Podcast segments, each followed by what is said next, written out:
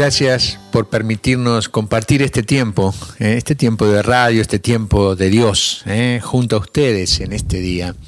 Y una semana especial, por supuesto, esta Semana Santa que estamos viviendo como pueblo católico, en este martes santo, donde vemos el Evangelio de Juan en el capítulo 13, eh, este relato también donde vamos viendo cómo Jesús empieza a estremecer en su interior al hablar de la traición eh, de Judas. Eh, esto significa que antes de sufrir la pasión en su cuerpo, ya comenzaba a vivir también íntimamente la angustia de la traición y el abandono de sus discípulos.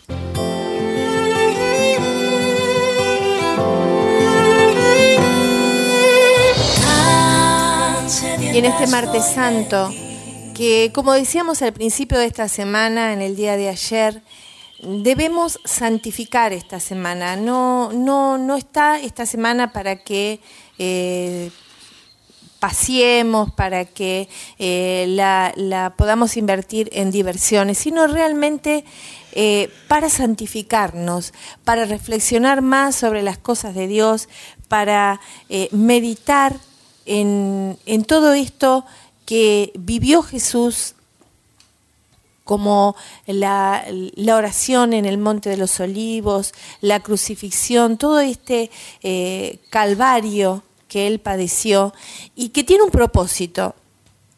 No nos dedicamos, decíamos ayer, a pasar tristeza por tristeza misma, ¿no?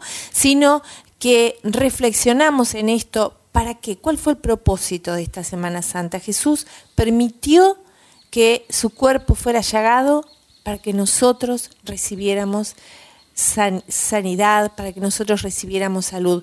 Jesús permitió que Él fuera maldición para que nosotros recibiéramos bendición. Él permitió estar en la extrema pobreza ahí clavado en una cruz para que nosotros pudiéramos recibir las riquezas las riquezas del reino de Dios.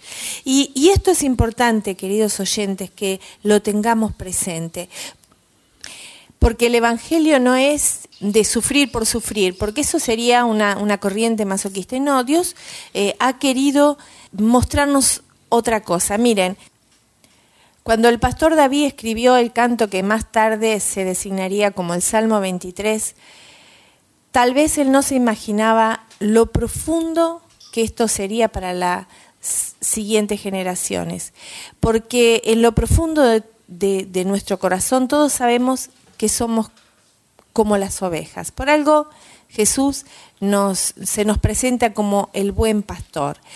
La palabra de Dios se refiere a nosotros muchas veces como eh, ovejas, ¿verdad? Las ovejas no tienen defensas. Casi toda la creación animal de Dios cuenta con alguna clase de mecanismos de defensa, ya sean garras, dientes, Em, a veces hasta, hasta un olor especial o velocidad o fuerza o sentidos agudos. Pero saben que las ovejas no tienen nada de eso. En realidad, eh, el animal, eh, la oveja, es débil, es lenta, es torpe, ni siquiera puede gruñir. La única protección que tiene la oveja viene de su pastor. Qué importante esto, ¿no? Yo pensaba en lo que somos nosotros cuando somos eh, bebés recién nacidos, ¿no? Una criatura totalmente indefensa. Las ovejas también tienen dificultad para encontrar pasto y agua.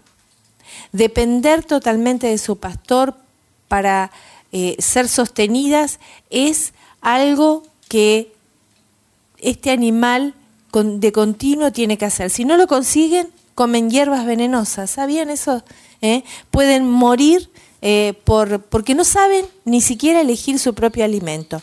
Y nosotros también debemos depender del buen pastor. Muchas veces también nos pasa esto a nosotros, ingerimos alimentos venenosos. No, no, no me refiero solo a la comida en lo natural, sino a, esa comida espiritual. A veces estamos absorbiendo cosas que nos dañan y que nos llevan, nos contaminan y nos llevan a la muerte igual que a las ovejas. Otra cosa que también es importante destacar que las ovejas se asustan fácilmente. Asustarse las puede llevar a cometer actos que ponen aún en peligro su propia vida. Así que también su pastor trata de calmarlas, de, cantarles. ¿eh? Por eso vemos estas imágenes de, los pastores con, instrumentos musicales, tratando de crearles un clima ¿eh? de confianza. También a nosotros nos pasa lo mismo, ¿no? Nos asustamos, entramos en pánico, ¿eh? en crisis de pánico, ante a veces peligros que podríamos decir, pero esto ¿cómo nos puede llegar a asustar tanto? Si creemos que podemos tener la misma relación protectora que las ovejas con su pastor, también nosotros debemos hacer lo mismo con nuestro buen pastor que es Jesús. Otra de las cosas que es importante destacar que las ovejas también tienen mal sentido de dirección. Se pierden fácilmente, se extravían, aún en su propio terreno. Y nosotros también actuamos de manera similar. No, no podemos ser nuestros propios guías. Necesitamos un pastor, necesitamos un guía, escuchar su voz, obedecerlo para andar por sus caminos, para no perdernos por ahí por los atajos de la vida oscuros de este mundo. También las ovejas, otra similitud que podemos eh, descubrir entre nosotros y las ovejas es que no pueden asearse muy bien. El pastor es quien las mantiene limpias. Y también nosotros a veces por nuestra naturaleza estamos limpios y necesitamos acudir al sacramento de la reconciliación para que ahí eh, nuestro, nuestro amado Jesús nos limpie, eh, para que podamos tener una vida diferente. Por supuesto que no es lindo que nos comparen con las ovejas, ¿verdad?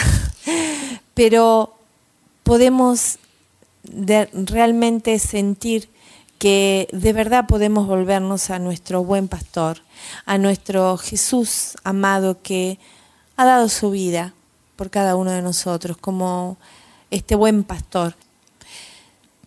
Qué bueno que nos propongamos en este martes santo, este tiempo santo, de acudir hoy al sacramento de la reconciliación. En este tiempo eh, muchas parroquias están abiertas, tienen horarios eh, diferentes para que cada uno de nosotros pueda acudir a limpiarse. ¿no? Es un tiempo eh, precioso. Yo te invito a que hoy en este martes santo podamos hacerlo. Por supuesto, este, encontrarnos con Jesús de una manera distinta, este, purificarnos, quedar limpios eh, y poder vivir esta semana tan especial de una manera distinta. Eh, es lo que eh, tenemos que desear, anhelar en nuestros corazones, ¿no? Este encuentro con Dios completamente distinto a lo que tal vez veníamos viviendo.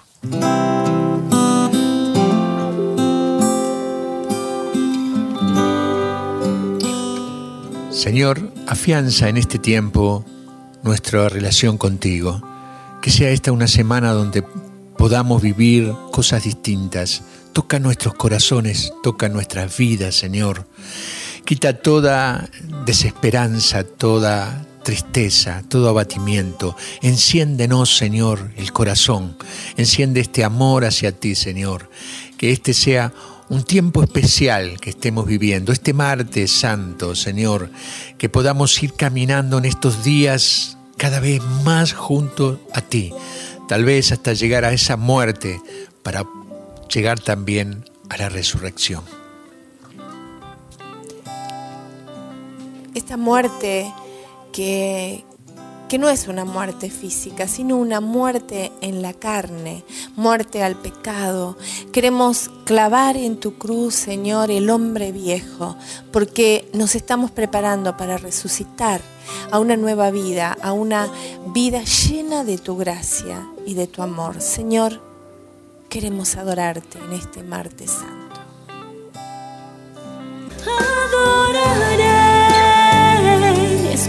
Espíritu Santo, fuego suave, abrasador, dulce huésped del alma, adoraré, Espíritu Santo, fuego suave, abrasador, dulce huésped del